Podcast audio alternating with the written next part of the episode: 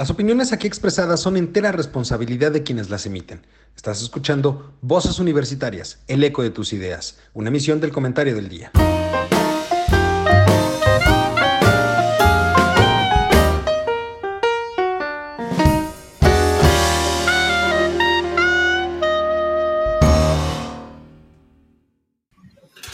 Hola, ¿qué tal mi querido público culto y conocedor que como cada martes nos acompaña en este su programa Voces Universitarias, el eco de tus ideas?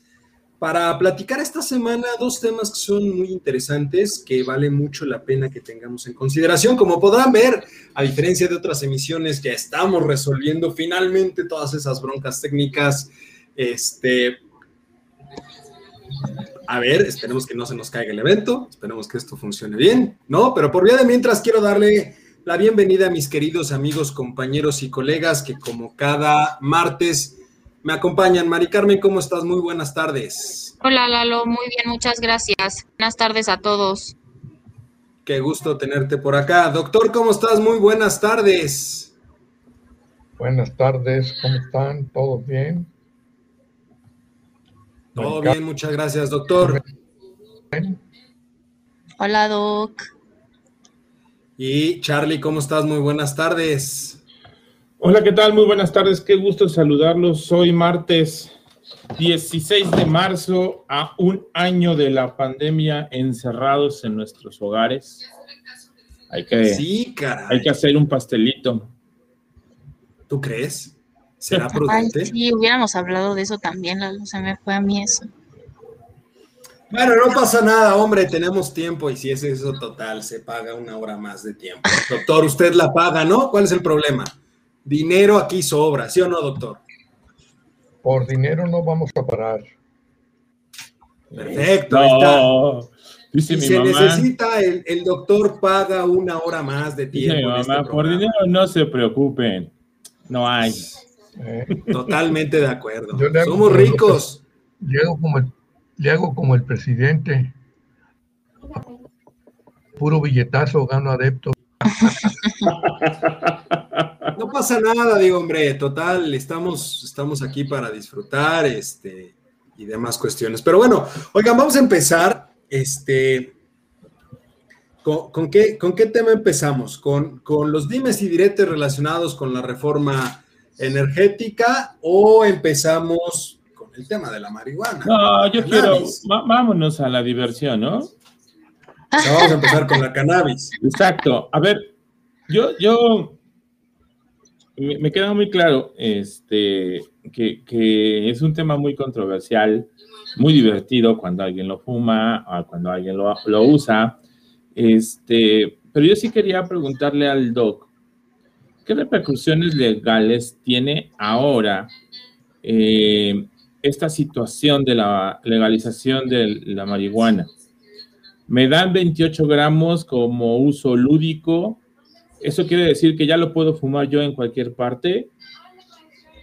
Yo ya me puedo llevar mis 28 gramos de aquí para allá y de allá para acá.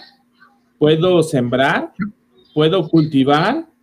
¿Puedo comercializar. ¿Hasta dónde está esta regla, Doc? Porque eso es lo que más me interesa este, saber. Digo, no porque yo quiera vender o comprar, ¿verdad? Pero ahora no te un, amigo, un amigo me dijo, ¿no? Es, el primo de un amigo. El primo de un amigo. El primo de un amigo. Tiene esas dudas.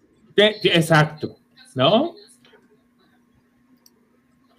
esos son aspectos que de alguna manera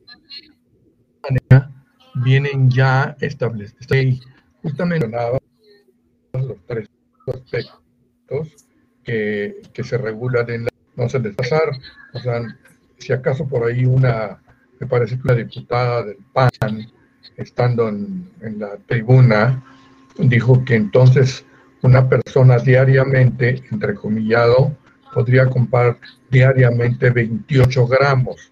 Pero eso no es cierto, de ninguna manera. No va el asunto por ahí si bien es cierto que tú puedes llegar y compras tu sobrecito y compras otro sobrecito y más, 28 gramos. Ahora, a mí se me, me quedó un poco la duda, 28 gramos diarios, eh, eso por ahí quedó flotando, ¿no? Pero, pero yo creo que esto eh, sería necesario de ver punto por punto en todo caso, cuál va a ser el aspecto jurídico que se regule, ¿no? Pero se trata principalmente de esos tres aspectos, ¿no? En todo caso. O sea, eh, preocuparse hasta cierto punto al principio de que suceda algo que se salga de lo que es, este, digamos, lo que está establecido en la ley o en el reglamento también, que lógicamente se deberá despedir y ya con mayor detenimiento, porque la ley lo sabemos que es general. En cambio, cuando ya entra el reglamento, con detalles. E, e, es un tema interesante, pero oigan, antes de eso, Isaías, ¿cómo estás? Qué, qué gusto que nos puedas acompañar el día de hoy. Lalo, muy bien, gracias. Aquí de vuelta. Qué gusto, qué gusto tenerte por acá de nueva cuenta. Este, oigan, y regresando un poquito al tema, pues justamente, eh, ¿tú, ¿tú cómo ves esto? Aprovechando, eh, ahora sí que, que vas llegando. Qué bueno que llegaste. Híjole, todo el tema de, las drogas en realidad se me hace eh, es decir, todo está en violencia muy ya por los estados. Eh, ¿No me escuchan? Te, estás, te estás cortando un poquito. Te un poquito, pero creo que ya se arregló. ¿Ya? ¿Listo? A ver. Como les comentaba, eh, estos temas eh, de la droga, pues muchos, muchos creen eh, que legalizando, por ejemplo, la marihuana, que sería como uno de los primeros pasos a seguir en esta pacificación del país, en realidad, pues no, no sé si tenga como un impacto tan alto como el que muchos de los estadistas o especialistas en cuestiones de, de, drogas y problemática social dicen, ¿no? Debemos entender que, eh, primero, eh, la diversidad cultural que existe en nuestro país juega un papel muy importante en estas cuestiones de las drogas, ¿no? existen tribus o grupos indígenas eh, que utilizan, ¿no? con fines medicinales o con fines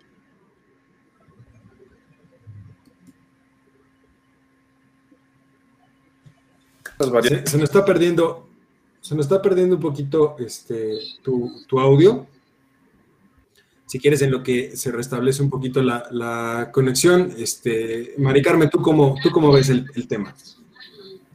Eh, pues yo, la verdad es que no, no tengo muy claro con qué intención de fondo eh, se, se, planteó en las cámaras y, y etcétera, yo sí puedo decir que como, o sea, sí considero que es un paso progresista, si me permiten la palabra, eh, en este camino que, el presidente y que el gobierno en turno han querido trazar para, para la economía nacional. Siento que es un paso progresista. Sin embargo, evidentemente creo que todos al analizar el sector llegamos un poco a la misma conclusión, que es qué tan bien preparado está el sistema económico general y ya luego hablar de la parte social, ¿no? Pero el sistema económico en general para eh, aperturarse a un nuevo mercado tan fuerte, con tanta, o sea, con tanta competitividad, ¿no? En, en Estados Unidos, por ejemplo. Entonces, sí, sí me lleva siempre a acabar pensando en si estamos preparados, si el mercado está preparado o no para aperturarse de esta manera tengo entendido que toda esta aprobación de ley este, de consumo lúdico de la marihuana trae consigo toda una regulación, ¿no? Yo de temas legales la verdad es que no sé mucho, pude alcanzar a leer que al final no están despenalizando el consumo y entonces la gente dedicada al derecho y los juristas y etcétera sí tienen como todavía esa petición de no, no se quitó del código penal, no está despenalizado, aunque se va a empezar a regular también tema a poner sobre la mesa y a tratar. Hablando más de temas económicos, siento que eh, instaurar un nuevo mercado con regulación desde cero, etcétera, etcétera, es muy complicado, muy, muy complicado, pero al mismo tiempo creo que todos los mercados nuevos, pues a eso les pasaría, ¿no? Y empezar por la por la aprobación en las cámaras, creo que es un gran paso progresista. Yo siempre he estado a favor de, la legalización del consumo de drogas en general y pero sí siento que forzosamente tiene que venir con un acompañamiento estatal riguroso, muy bien planeado, que en el fondo no veo. Eh, y pues básicamente eso, ¿no? Listo, eh, creo que ya, ya regresó, sí, ya, ya regresó Isaías. A ver, ahora sí, ¿qué, qué nos, qué nos decías? Eh, primero, me sorprende eh, la, la, postura de Mari Carmen, no me la esperaba, si soy, si soy honesto, eh, pero igual comparto, comparto esa postura. Al final, pues el uso de sustancias psicodélicas, químicos y demás en el cuerpo humano pues, es una decisión, ¿no? Entonces, se tiene que respetar. Eh, pero sí, dudas de, vida, de un acompañamiento eh, de política pública impresionante, eh, sobre todo, y, es, y creo que es uno de los temas más delicados, ¿no? la parte de la educación. O sea, estamos en un país donde la educación sexual todavía está estigmatizada, ¿no? Entonces, ¿cómo vamos a pasar de, de no dar clases de educación sexual a la, a la, a la educación básica? ¿Cómo vamos a incluir ahora educación sobre cuestiones de drogas, ¿no? Eh, porque al final eh, uno sabe si está bien o está mal, ¿no? Entonces, eso, eso nos queda claro. Eh, pero, mm, vamos, respecto al tema de seguridad, si se ve de ese lado, el legalizar el consumo de drogas no va a cambiar la situación en la que estamos. Debemos de entender que nuestro problema como país no es el consumo de drogas. En realidad somos el paso de estas drogas, ¿no? Aquí pasan la noche y llegan a Estados Unidos, entonces eso es lo que debemos de, entender. Y sea de una u otra manera, ya se ha comprobado que la manera más fácil de, de contrabandear droga de, Colombia o de, Centroamérica a Estados Unidos es por el territorio mexicano, ¿no? Y pues hasta que Estados Unidos haga lo, lo propio respecto a las drogas, que sea una política en conjunto con nuestro país, definitivamente eh, nuestra situación va a seguir siendo eh, la misma. Y pues también entender que el porcentaje de la población que usa drogas en México es mínimo. Entonces, no es un negocio tan jugoso vender la marihuana aquí o vender la cocaína o las metanfetaminas aquí que venderlo en Estados Unidos. Entonces, son problemas que, viendo las, las distintas aristas, tienen eh, puntos más a favor o en contra, ¿no? Esa es mi opinión respecto a las drogas. ¿Puedo decir algo? Por supuesto, este es tu programa, no pidas permiso. Gracias. Este, no, o sea, yo como que me falta esa parte del discurso que no vi, enfocada justo a temas de seguridad y de violencia. O sea, no, no veo un en ese sentido y sin duda la realidad de México es muy particular, el mercado de las drogas y creo que no se puede así de bote pronto porque el tema de la seguridad, o sea, al final no somos Chile, ¿no? O no somos Argentina, o sea, somos un país que se caracteriza por el narcotráfico y la lucha contra el narcotráfico y toda la violencia que ha generado ese sector. Entonces, sí me falta muchísimo ese lado del discurso que no veo en ningún lado y lo que dice Isaías también, a mí también me llama mucho la atención, o sea, porque al final, digo, qué feo y qué vergüenza si alguien de externo, pero en México que algo esté plasmado en la ley o en la constitución, bajo ningún concepto es garantía de que se cumpla, ¿no? Entonces, México creo que a veces se guía más en estos temas por somos muy moralistas y hay muchos tabúes y a mí igual me da risa, ¿no? O sea, ¿cómo vamos a saltar a educación en temas de drogas cuando nos falta educación en otros temas que siguen siendo tabú, en, en fin? O sea, sí le veo huecos al plan en general. Repito, estoy a favor de la legalización y todo, y que bueno, y me parece un, paso importante como país. Al final, estaba leyendo, ¿no? Somos el tercer país en legalizarla de manera lúdica, entonces, o sea, está bien todo, pero si no hay un acompañamiento muy bien planeado, sí, sí le veo una problemática a futuro, independientemente ya de entrar al tema de que este, y que esto sería un tema super hot topic para nuestro presidente, el hecho de quién le va a entrar al mercado. pues las empresas con todo el expertise, con todo el dinero que llevan años desarrollando este mercado en Estados Unidos y que a dónde van se van a ir los beneficios al final, que es algo que el presidente ha sido partidario de justo de la lucha contra eso, ¿no? Entonces, bueno, no sé en qué va a acabar, la verdad. Ahora, hay algo bien importante para tratar de ejemplificar es, eh, como yo lo viví, eh, al final, eh, chico de provincia, de un pueblo muy pequeño mudándose a la capital, este, este, como este, este cambio ¿no? en, el consumo de drogas, donde, pues, por ejemplo, acá en Celaya el uso de drogas pues, es mínimo, ¿no? Entonces, las personas que las usan, esto está como súper estigmatizado, ¿no? Entonces, se conoce y, demás.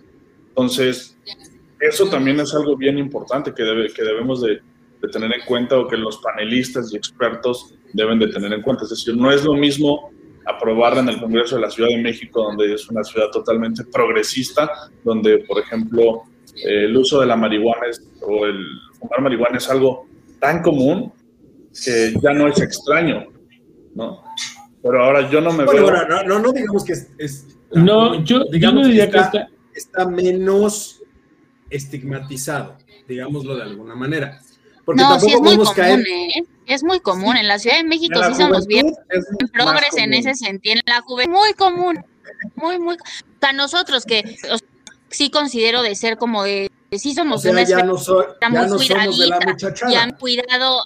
No, pero al final, escuela de escuela religiosa, así, luego universidad religiosa, círculos muy bien cuidados, y ya me pase que sea una práctica común de ver círculos sociales digo, ah, bueno, ¿saben? No lo sé.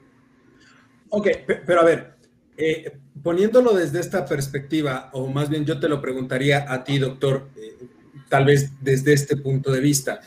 Si bien es cierto que es algo que tú y yo platicamos alguna vez hace mucho tiempo y lo retomábamos apenas hoy en la mañana que platicamos un rato, eh, pues si bien es cierto que ya se legalizó, que ojo, se legalizó el uso lúdico, no se legalizó el uso medicinal porque ese ya tenía mucho más tiempo que estaba permitido. Es decir, sí se hizo una reforma hace algunos años en las que se le permitía a las personas de cierta manera que, eh, pues digamos, que, que, que lo comprobaran, que en un momento dado se podía utilizar de uso medicinal. Y hay productos y demás cuestiones. Ahorita se legaliza la cuestión lúdica.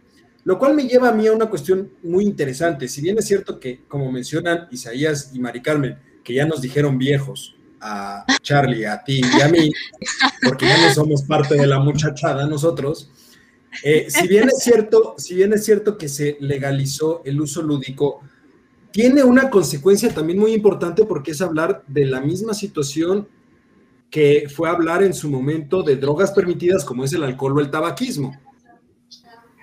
Y ahora vamos a tener un problema de política pública muy interesante porque, porque podría darse el caso entonces de que se tenga que incluir enfermedades derivadas del uso de este tipo de drogas en el cuadro básico. Y no es algo sencillo. ¿Cómo lo ves? ¿A quién le estás preguntando? ¿A mí? A ti, doctor. Está cortado el A ti, doctor. ¿Me escuchas? Sí, mira, aquí yo siento, y este, yo pienso lo siguiente, ¿no?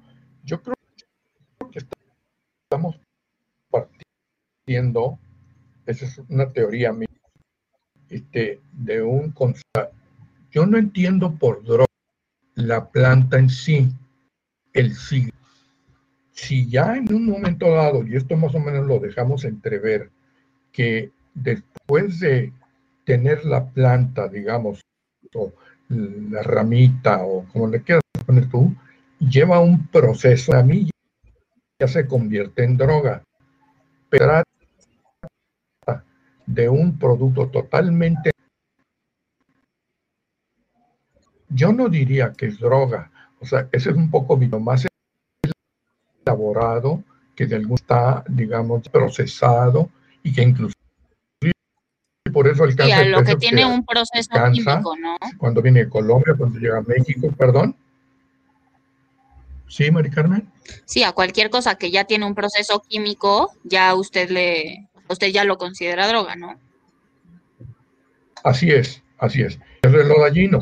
La prueba está que la cuestión de la, la plantita en sí eh, comenzó con el uso medicinal. Entonces, por unas características que tiene.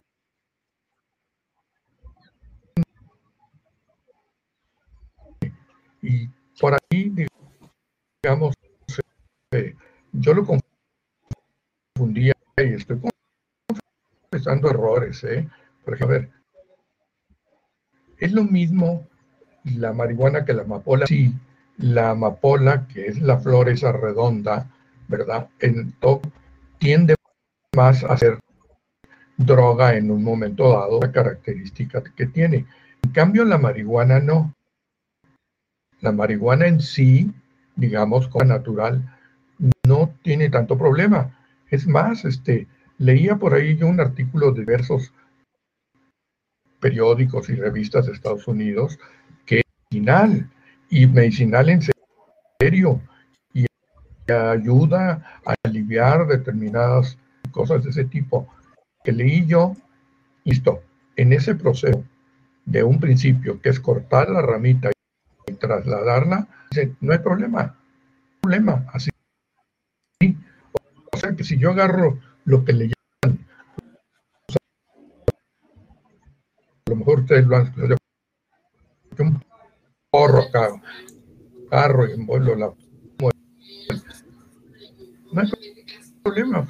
Se, se, está, se, está, entrecortando un poquito, doctor. Este, si quieres, de, un segundito. Y eso sí, que habría que a México. Mm.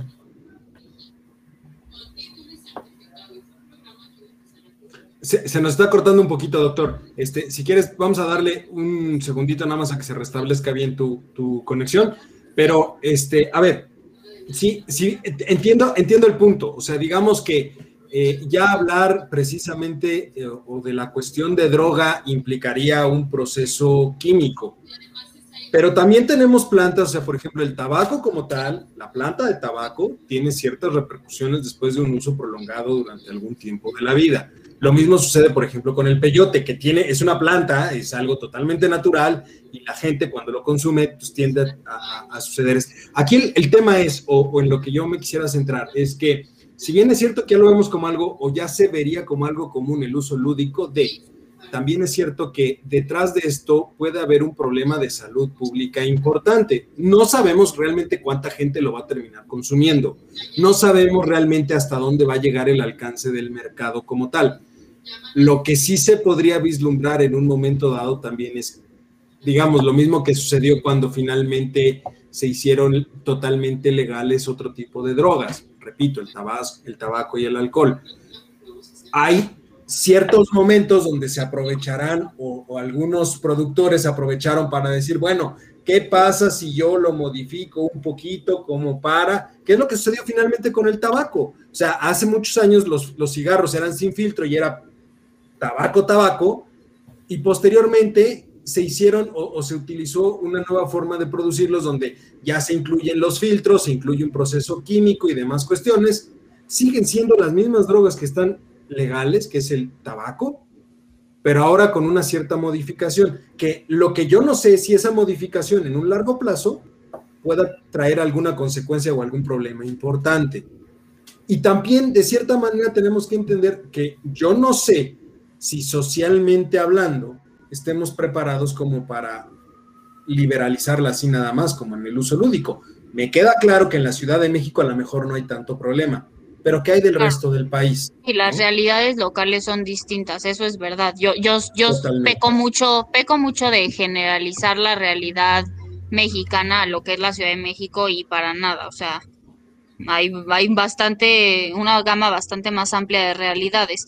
Pero lo que dices tú, Lalo, o sea, a mí me llama la atención porque o sea, sí entiendo que podría haber un tema de salud pública, pero en ese sentido del que tú hablas como del tabaco, ¿no? De ir perfeccionando este el mercado en el sentido de salud, no necesariamente porque la marihuana en sí sea más este, dañina que el tabaco o que el alcohol. O sea, justo la gente, la gente que lucha de esto, uno de sus principales argumentos es es mucho más dañino el tabaco y mucho más dañino el alcohol que la propia marihuana, ¿no? Totalmente. Y, sin embargo no le llaman droga, Mari Carmen.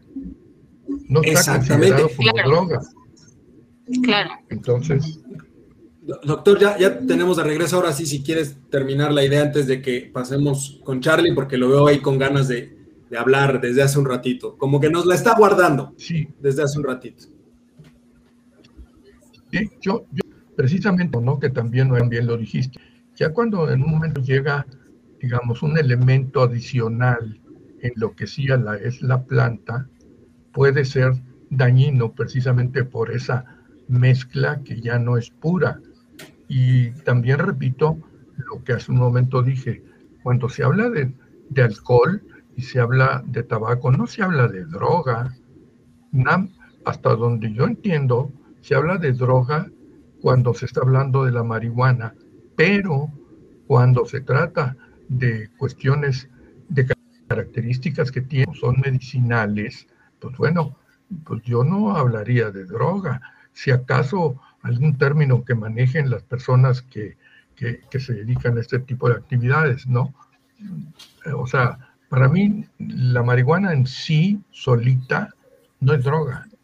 Es droga cuando ya tiene algo adicional, de alguna manera, que la convierte en un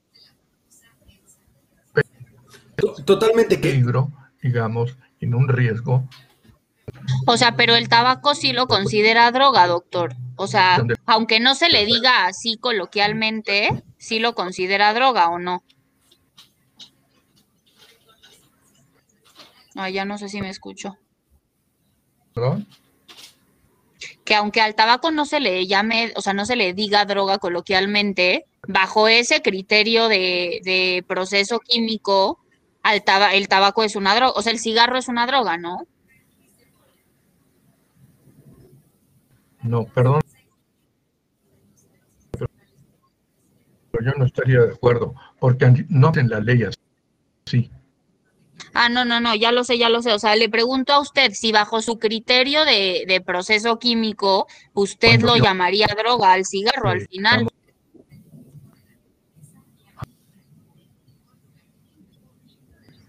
Ni el alcohol son drogas para.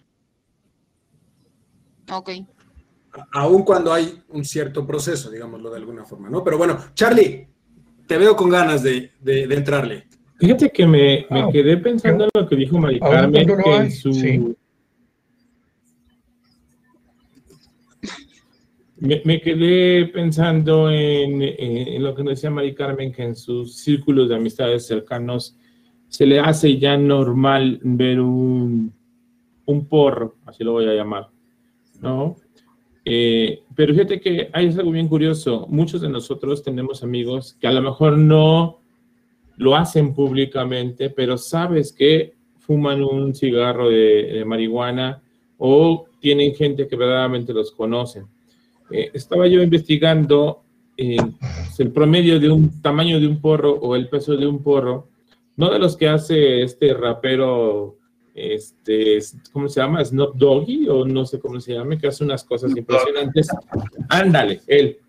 Eh, sino la medida que hacen, eh, una medida universal o que es un estándar, que es un gramo de marihuana, que lo usan los cafés en Holanda y en Estados Unidos. Entonces, un porro trae entre un gramo o dos gramos de marihuana si es que no le ponen tabaco.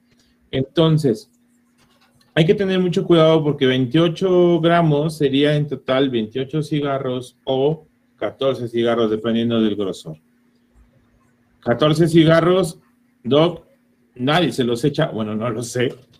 Ah, eh, eh, ahí sí, ahí sí, no podemos decir, o sea, lo mismo decíamos hace muchos años. ¿no? o sea, hace muchos años lo mismo decíamos, nadie se acaba una cajetilla de cigarros al día y hay gente que se echa tres o cuatro cajetillas al día, ¿eh? ¿Tú cuántos te fumas? Hoy puedo decirte que tengo un año sin fumar. Mira, felicidades. Míralo. Muy bien. Un año sin fumar después de 20. Sí, yo Algo es algo. Pero- pero finalmente- 15 años. Finalmente, Carlos, Dígame, doc. 18 porros o como se llame esto, a la larga te va a hacer daño. Eso sí. Sí, claro. O sea, si lo haces diariamente. Es que ese es el o- tema de fondo. Pero justo pues, ese es el tenemos- tema de fondo y lo que a a, ver, mí más Lalito. me preocupa. tenemos, de todos modos, la liberes o no la liberes, ya tenemos un problema de salud ahí. Ya sea por alcohol, ya sea por drogas, ya sea si vas a liberar la marihuana o no. O sea, ya los tenemos, ya son problemas reales. Lo único que vas a hacer es, bueno, tengo puras estadísticas eh, ocultas o por abajo. Ahora las voy a traer al frente y ya lo voy a hacer un problema social real o existente y voy a tener que hacerle frente una vez que ya lo libere, ¿no? A eso me refiero. Es que creo que ese es el tema de fondo, porque finalmente, y, y por eso decía, no sé si estamos preparados, a lo mejor, no solo como sociedad.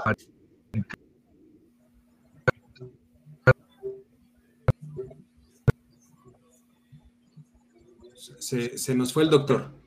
Yo, es importante lo que dices eh, sobre, la, sobre el alcohol, el tabaco y demás, ¿no? Entonces, una de las oportunidades que podemos ver eh, o que se pueden tener eh, con la legalización de la marihuana, eh, mediante, o sea, viéndolo desde la lista de la recaudación, es que una vez puedes hacer un modelo experimental donde literalmente lo que se recaude eh, de, impuestos de la venta de, o consumo de la droga, de la sea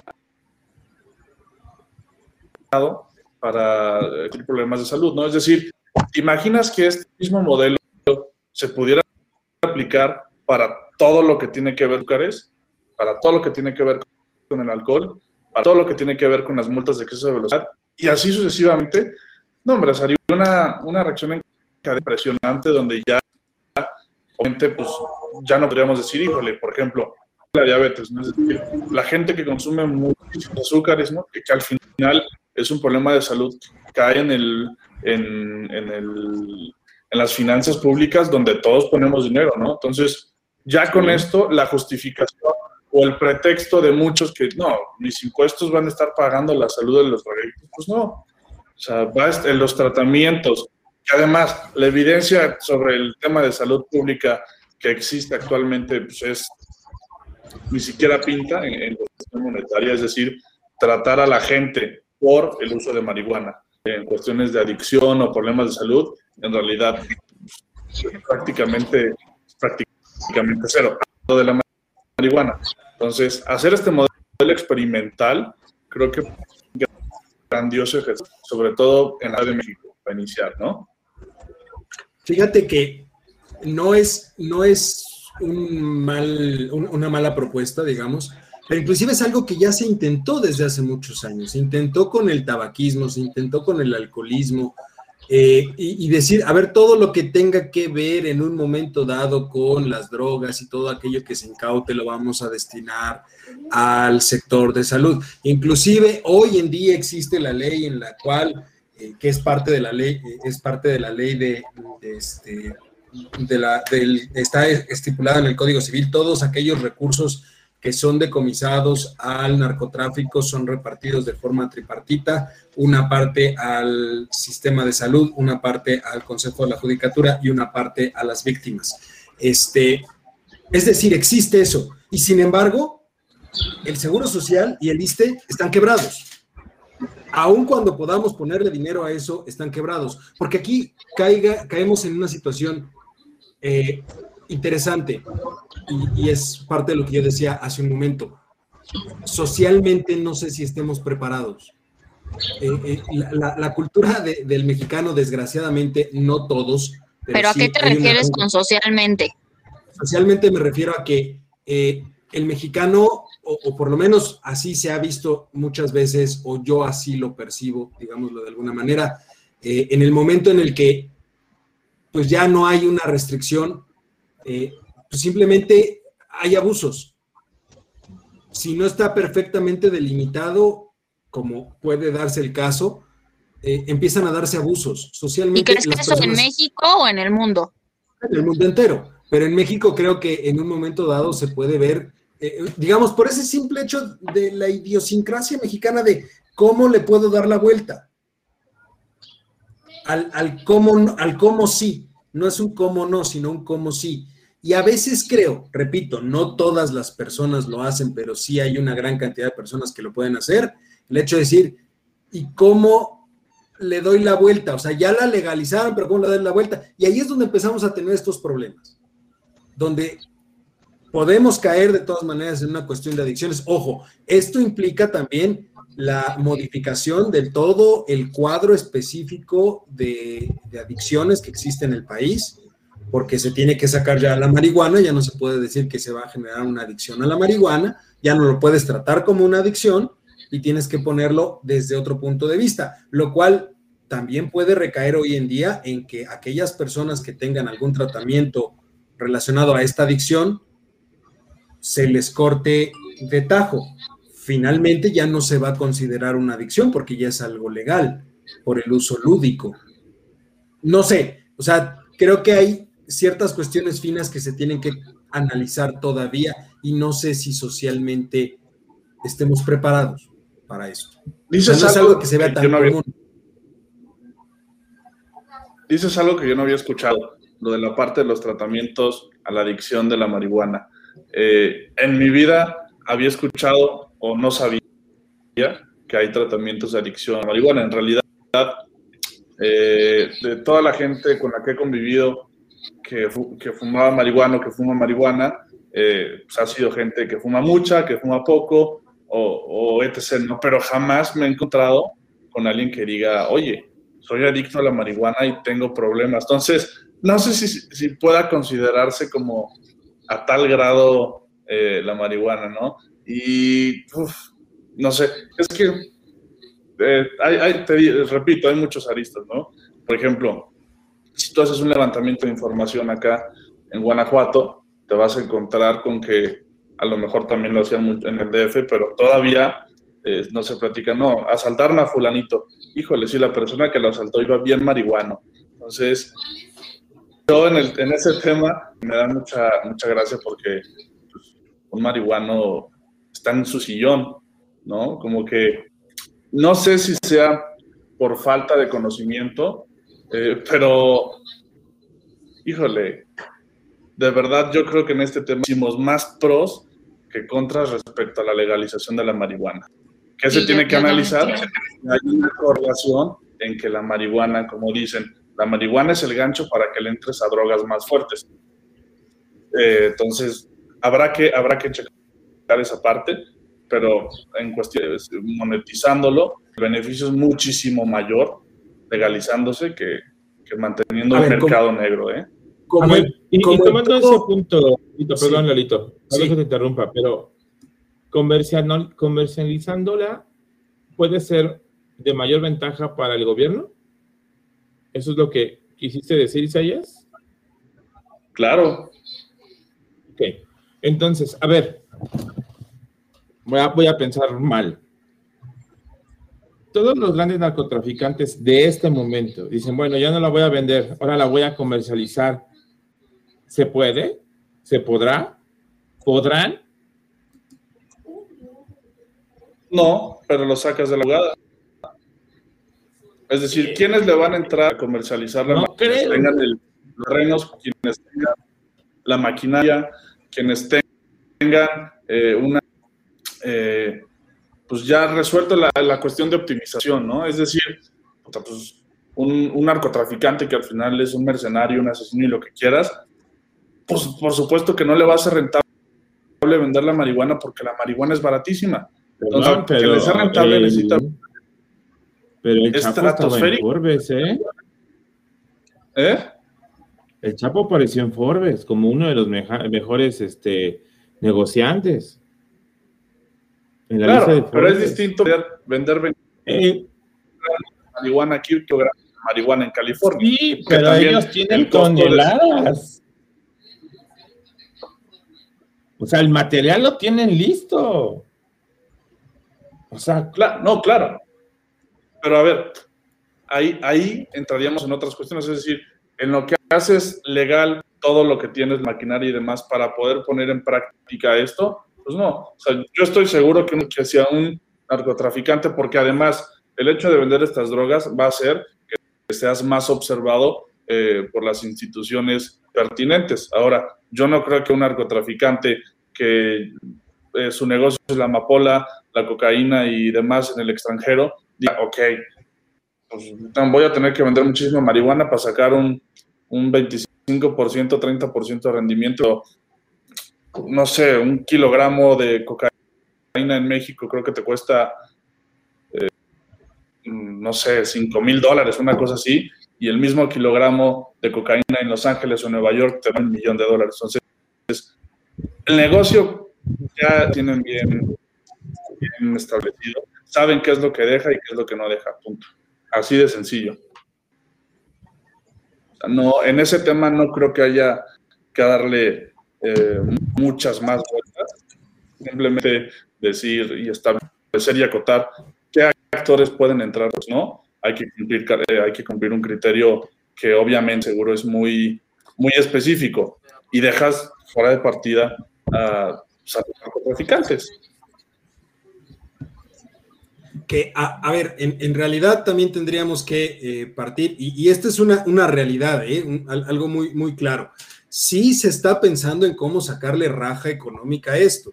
Finalmente, en la propuesta que ya por ahí se manejó de una posible reforma fiscal, eh, después de las elecciones, por supuesto, no antes porque vayan a perder votos, pero en esa posibilidad ya se habló que también se iba a tocar el tema de eh, pues cuánto se le podría obtener a la venta de la marihuana ya que es legal, porque finalmente hoy por hoy ya algo que es legal pues tendrá que estar grabado con IVA o tendrá que estar grabado con IEPS o tendrá que estar grabado con algo, ¿no, doctor? Lo metes a, al IEPS, al IEPS, es bienes y servicios, producción, distribución y todo eso, al IEPS lo metes. Claro, que finalmente, finalmente llega a la parte de consumo y, pues le, tendrán que sacar una raja económica. Esa es una realidad que nadie, nadie este, deja de lado, ¿no? Oigan, este, en estos 15 minutitos que nos quedan. Nada más, antes de que nos movamos, Lalito. Elisa Araque Espinosa. Sí existe la adicción a la marihuana y está descrita en los libros. De inicio, en el DSM5 de psiquiatría, donde menciona los trastornos relacionados con sustancias y trastornos adictivos son aquellos problemas de salud provocados por el consumo agudo o crónico de sustancias psicoactivas. La DCM5 clasifica las sustancias psicoactivas en 10 clases de drogas: alcohol, cafeína, cannabis, alucinógenos, fenciclidina y otros, inhalantes, opiáceos, sedantes, hipnóticos, ansiolíticos, estimulantes, anfetaminas, cocaína y otros, tabaco y otras sustancias. O sea, sí está clasificada como una adicción. Si tú crees que voy a dejar de tomar tequila por lo que estás diciendo, estás, pero bueno. No, ni tequila ni café, doctor. no, bueno, a ver, creo que se podía leer entre líneas, doctor. Ah, hay otra pregunta por ahí. Nada más con, dedicatoria. Yo creo. ¿Quién tiene el control de la marihuana en el país? Pregunta Manuel Portilla. Portilla, perdón. ¿Quién tiene? ¿O cómo El control de la marihuana en el país. Esta es una buena pregunta, ¿eh? Fíjate que según yo tiene que ser el cártel de Sinaloa, el que no, fíjate que creo que durante mucho tiempo ha sido el de, el de Sinaloa. No sé ahora, la verdad es que les mentiría si les diría alguno, pero seguramente por ahí habrá movimientos importantes, habrá movimientos importantes porque finalmente eh, eh, llegar a la, legalización de esto, pues implica mover muchas cosas, repito, muchas, muchas cosas. No solamente es legalizarla por sí. En esta parte del control de la marihuana en el país, creo que también algo que debería hacerse a la par eh, cuando se dé, porque se va a dar, eso estoy totalmente seguro, es en la parte también de educación sobre todo lo que conlleva eh, tú comprar, por ejemplo, la marihuana en el, mercado negro, eh, lo que implicaría, ¿no? Es decir, si hay que cumplir ciertos criterios, tu tarjetita que te tiene que eh, avalar la Secretaría de Salud o etc., etc., el permiso, pues por supuesto que se va a dar un, mercado negro, ¿no? Pero también establecer y dar a conocer que el mercado negro, ¿qué es lo que implica, no? O sea, que tú le compres a, un dealer en la Ciudad de México que no planta él mismo la marihuana, implica que debe de venir de algún cártel, ¿no? cual va a estar asociado con violencia en algún municipio y de, con corrupción y con política y demás, ¿no? Entonces, a la par también fomentar el, el, pues, el plantar cada quien su marihuana, ¿no? Es decir, eso yo creo que sería, sería una joya. De hecho, puedes plantar cuatro plantitas.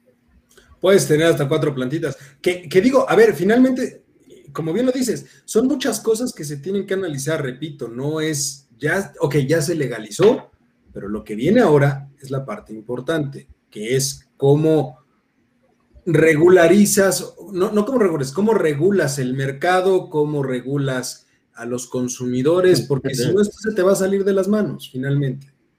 ¿Sabes quién lo va a tomar? Esto es lo que más risa me da. ¿Quién? ¿Quién va a manejar este asunto? La Comisión Nacional contra las Adicciones. O sea, a ver, ya, no, entendí. Pues 4T, hijo. ya no entendí. Entonces, está, está, no sé. si estás hablando, oye, Carlos, si estás hablando de una comisión, ya estás hablando del gobierno. Si hablas de una comisión, ya estás hablando del gobierno, el Estado. Sí, sí, es correcto. Ellos, van a ser los encargados de, manejar esto. ¿Cómo se maneja en, en Medio Oriente, digamos? En un momento dado, en, la donde se produce está súper prohibido y hay pena de muerte.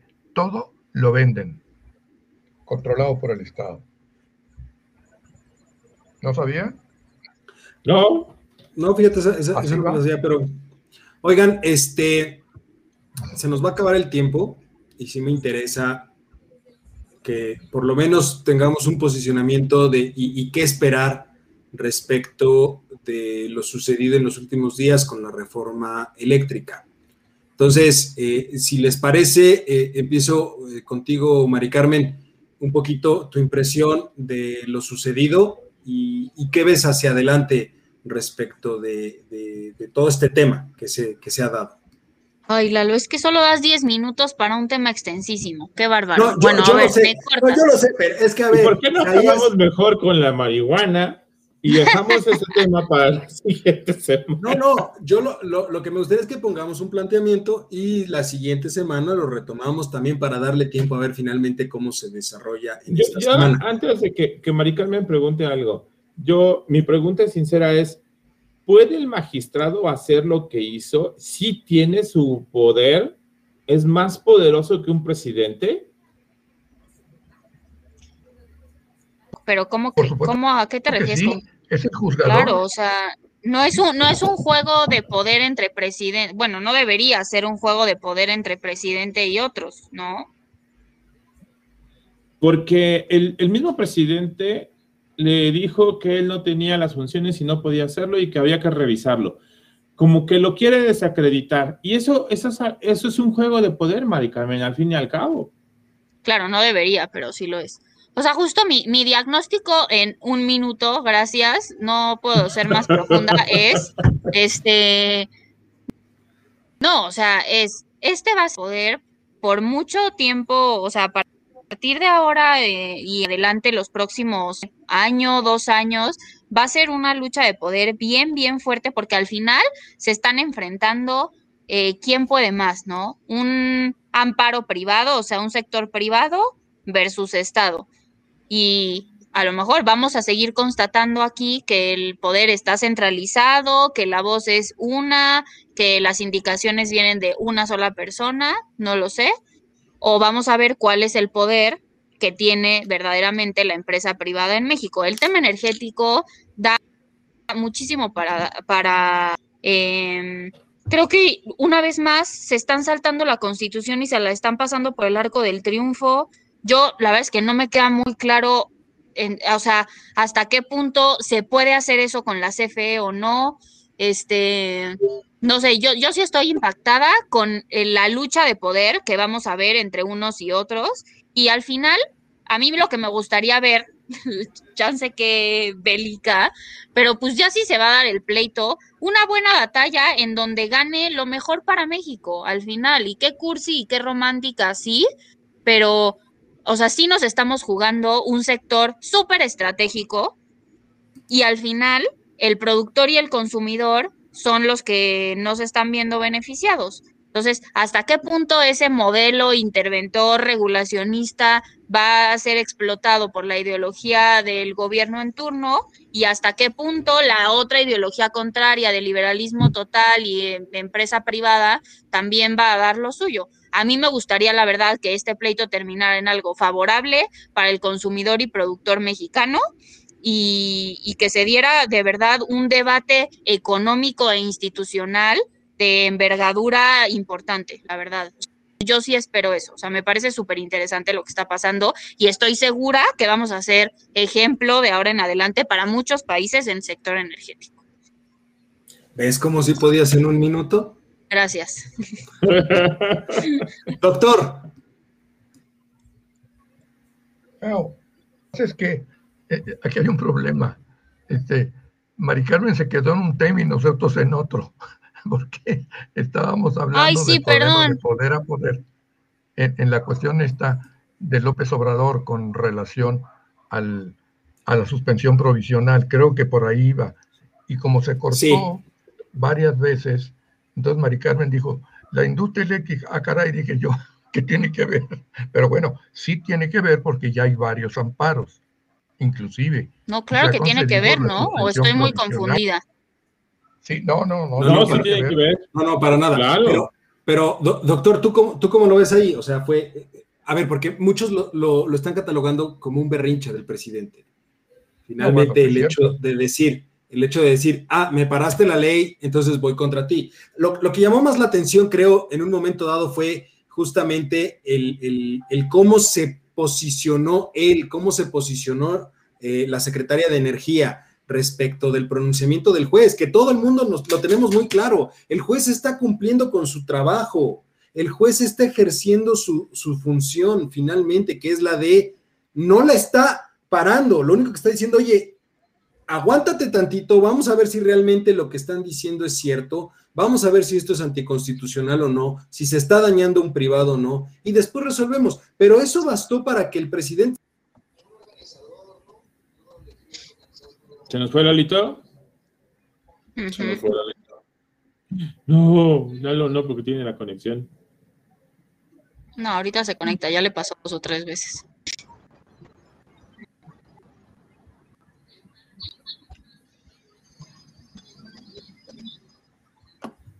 Ah. bueno, Charlie, ¿tú qué piensas? Dinos tú qué piensas en lo que se conecta Lalo. Que, que a mí me, me causa mucho ruido, justo lo que te decía. Más que la reforma eléctrica, la lucha de poderes entre la Suprema Corte de Justicia y López Obrador. Se supone que él colocó gente de su confianza en ese sector y ahora le están haciendo como que un parón con este tema. Y a lo mejor él eh, pensó que como estaban sus amigos iba a pasar tranquilamente este asunto. Y esa lucha de poder puede ser muy encarnizada, María Carmen. Puede ser muy, muy difícil. Estoy de acuerdo. Oigan, pero ¿y, no les parece que es muy, o sea, a mí me llama mucho la atención la eficacia, o sea, más no eficiencia, ojo ahí, eh, del gobierno en turno. O sea, qué capacidad de pasar este, reformas así y de, y de llevar a la práctica todo lo que tenía en mente. O sea, sí siento que el 6 de junio va a ser muy, muy decisivo en ese sentido, la verdad. Híjole, yo el, 6 de junio, sin lugar a duda, le va a dar continuidad a este proyecto Andrés Manuel. Pero regresando, al tema de la parte eléctrica, ah, yo creo que antes de sacar esto hubo una medición política, es decir, eh, pues, vieron qué era mejor y qué no, poniendo eh, por delante las finanzas públicas, es decir, eh, qué porcentaje de los ingresos eh, representa CFE, ¿no? Entonces, eh, ¿cuál es el, pues la canasta operativa que además representa esto en términos de personas, en términos de votos? Entonces, todo esto pues, responde, responde a, que estas reformas se hayan pasado así. ¿qué va a pasar? Pues vas a ganar tiempo. Entonces, pues vas a ganar tiempo de aquí a lo que pasa en las elecciones, en lo que se resuelven los amparos, o en lo que Andrés Manuel por sus... Dice, se va a hacer esto y ¿no? No me importa lo que diga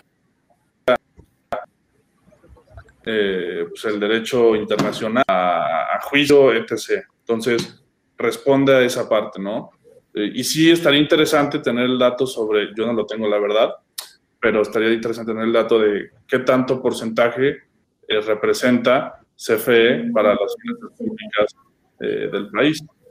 Porque también puede ser una cuestión de meramente financiera y política en vez de buscar el beneficio, lo mejor para los consumidores nacionales, que claro está, este no es el camino. Y la lucha de poderes, eh, no sé, eh, AMLO es muy buen, muy buen político y sabe cómo manejar a su gente, ¿no? También sabe cómo manejar los medios y las noticias. Entonces, seguramente está tres, tres pasos adelante de nosotros con esto. Lalo, ahora sí acaba tu idea porque te nos fuiste. Ay, perdón, doctor. Sí, no, perdón. No, por supuesto, primero el doctor. Aquí lo bueno de esto, perdón, gracias, Mari Carmen, es que cada día, de una o de otra parte, hay oposición. ¿Me explico? Tenemos, tenemos energía, industria eléctrica, tenemos la cuestión de la droga, tenemos la, esta cuestión de de la esfera de atribuciones del Poder Judicial. Una cosa, el presidente y cualquier persona se puede inconformar con la decisión del... Eso sí nadie se lo quita. ¿eh? Ahora, el manejo que al interior se le da por parte este, de Andrés Manuel, ahí sí estamos en la calle. Se fregó el asunto, por no decirlo más feo. Totalmente. Oigan, perdón, es que pues ya ven, este, se me fue. A ver, yo, yo lo único que apunta, apuntaría en esta, en esta última parte es, eh, sí, yo efectivamente creo que surge un contrapeso importante por parte de los, industriales de, de, esta área económica, pero también a mí lo que me gustaría, también un poco bélicamente hablando, como lo dice Mari Carmen, ¿verdad? Es pues que finalmente yo esperaría en un momento dado que viéramos una confrontación real entre dos poderes de la Unión, porque se requiere. Necesitamos un contrapeso y ojo, ahorita la Corte tiene el sartén por el mango. Si realmente queremos un país de instituciones, si realmente queremos un país donde se dé a entender que hay Estado de Derecho, necesitamos contrapesos. Hoy el Poder Judicial tiene que ser visto como un contrapeso. Si se doblan, si se agachan en los próximos días, híjole, no veo ya un contrapeso ya Las muchachas. sí, nos llegó la tía de las muchachas. Vamos a bailar con la más fea, o como dicen en mi pueblo, ya nos cargó la fregada. Literalmente. Pero eso llevamos diciendo desde el día uno y ahí vamos, y surgen nuevas con nuevos contrapesos y nuevas oposiciones. O sea, yo tampoco lo veo así que digan, no, ya si esto no jala, ya, no, la verdad es que no lo veo así. No, en, cuanto a la división de poderes, porque contrapeso, digamos, finalmente oposición hay. No la que quisiéramos, no la que... No la que quisiera. no la que yo quisiera, efectivamente, porque sí, claro, no es la que yo quisiera tal vez, no es eh, o no tiene una presencia, una fuerza relevante todavía. Esperemos que la cobre conforme va eh, avanzando o conforme llegamos a las elecciones y posteriormente de las elecciones, pero, pero finalmente creo que los contrapesos dentro de los poderes es básico. El, legislativo está totalmente agachado, no podemos esperar nada de ellos. Quedó claro cuando lo dijo literalmente, ahí va la reforma y no le cambian ni una coma y ni una coma se le cambió. Entonces, eso ya habla de, cómo está el legislativo. Y ahorita el judicial es el único que podría ser un contrapeso institucional, digámoslo de alguna forma. Y yo lo que esperaría ver es realmente, ahora sí que si se van a agarrar a madrazos, que se agarren bien. Yo también, Ya, la verdad, ya, sí soy ya. de esa idea. Ya, o sea, si, si nos vamos, si sí va a haber pleito, literalmente, ahora, como los hombrecitos a, a- a- a puño, a puño pelón, vamos a agarrarnos a, a madrazos, lo acepto, vamos a hacerlo. Pero, pero oye, dejemos esas cosas de, ay, no, este, te araño tantito, me arañas tantito. No, a ver, no, no, no, ya a estas alturas del partido, mejor no hagan nada. Yo lo veo así. Yo lo veo así. Pero bueno, este, oigan, estuvo muy bueno el programa de hoy. Yo sé que Mari Carmen le molesta tener dos minutos para estos temas. Este, prometo que en la siguiente emisión retomaremos esto porque seguramente a lo largo de la semana habrá Tendremos mucha más noticias de esto, sí. va a haber más noticias de esto. Yo creo que vale la pena que entremos con esto. Y si les parece también, este, eh, pues la semana que entra estaremos cumpliendo ya un año, más de un año de encierro. Creo que vale la pena que hablemos de la situación, de cómo vamos. Creo que a pesar de todo ha habido buenas experiencias en el proceso de vacunación. Me da gusto, ojo, en este tipo de casos sí me da gusto tragarme mis palabras, Vaya. ¿no? Ay, Lalo. Me- me muy da gusto. bien. No, no, me da gusto, porque sí ha habido buenas experiencias en, en- en el proceso de vacunación. También ha habido malas experiencias, no lo podemos negar, ¿no? Pero en este aspecto sí, y lo admito, yo siempre lo he dicho, a lo malo hay que señalarlo, pero lo bueno también hay que celebrarlo. Y ha habido buenas experiencias por parte del proceso de vacunación, ha habido malas también, sin duda, este, se alaba lo bueno, ¿no? Creo que vamos lento, sí, definitivamente, este, pero, pero va avanzando y eso creo que es algo importante, ¿no? Pero bueno, este, Mari Carmen, muchísimas gracias, doctor, muchísimas gracias, Gracias, Isaías, muchísimas gracias, Charlie, muchísimas gracias, mi hermano, este, Gracias. pero sobre todo muchas gracias a usted, mi querido público culto y conocedor, que como cada martes nos acompaña en esta emisión de Voces Universitarias. Eh, tengan un excelente cierre de martes, nos estamos escuchando la próxima semana. Charlie, ¿cuál es tu, tu chamba del día de hoy? Mandarles saludos a todo el mundo y decirles que nos sigan por nuestras redes sociales en flow.page, diagonal voces universitarias. Conéctense ahí y vean todas, todas nuestras redes sociales. Recuerden que nuestra meta de este año es que nos regalen unas iPads. Un saludo a nuestros queridos amigos de Hora Libre. Isaías, este, ¿cómo vamos recuperando la fianza? De eso, depende, de eso dependen las iPads, ¿eh? Pero bueno, cuídense mucho. Les mando un abrazo a todos. Feliz Saludos aniversario todos. después de un año de encierro a todos. Hasta Feliz luego. aniversario. Un año ¿Y de saben encierro. por qué feliz? Porque estamos todos juntos. Y estamos aquí los cinco. Y eso Totalmente, hay que celebrarlo. totalmente. Un abrazo para todos. Les Cuídense mando un mucho. abrazo a todos. Excelente cierre de martes para todos. Nos vemos la próxima semana. Cuídense. Cuídense Bye, bye. mucho. Dios.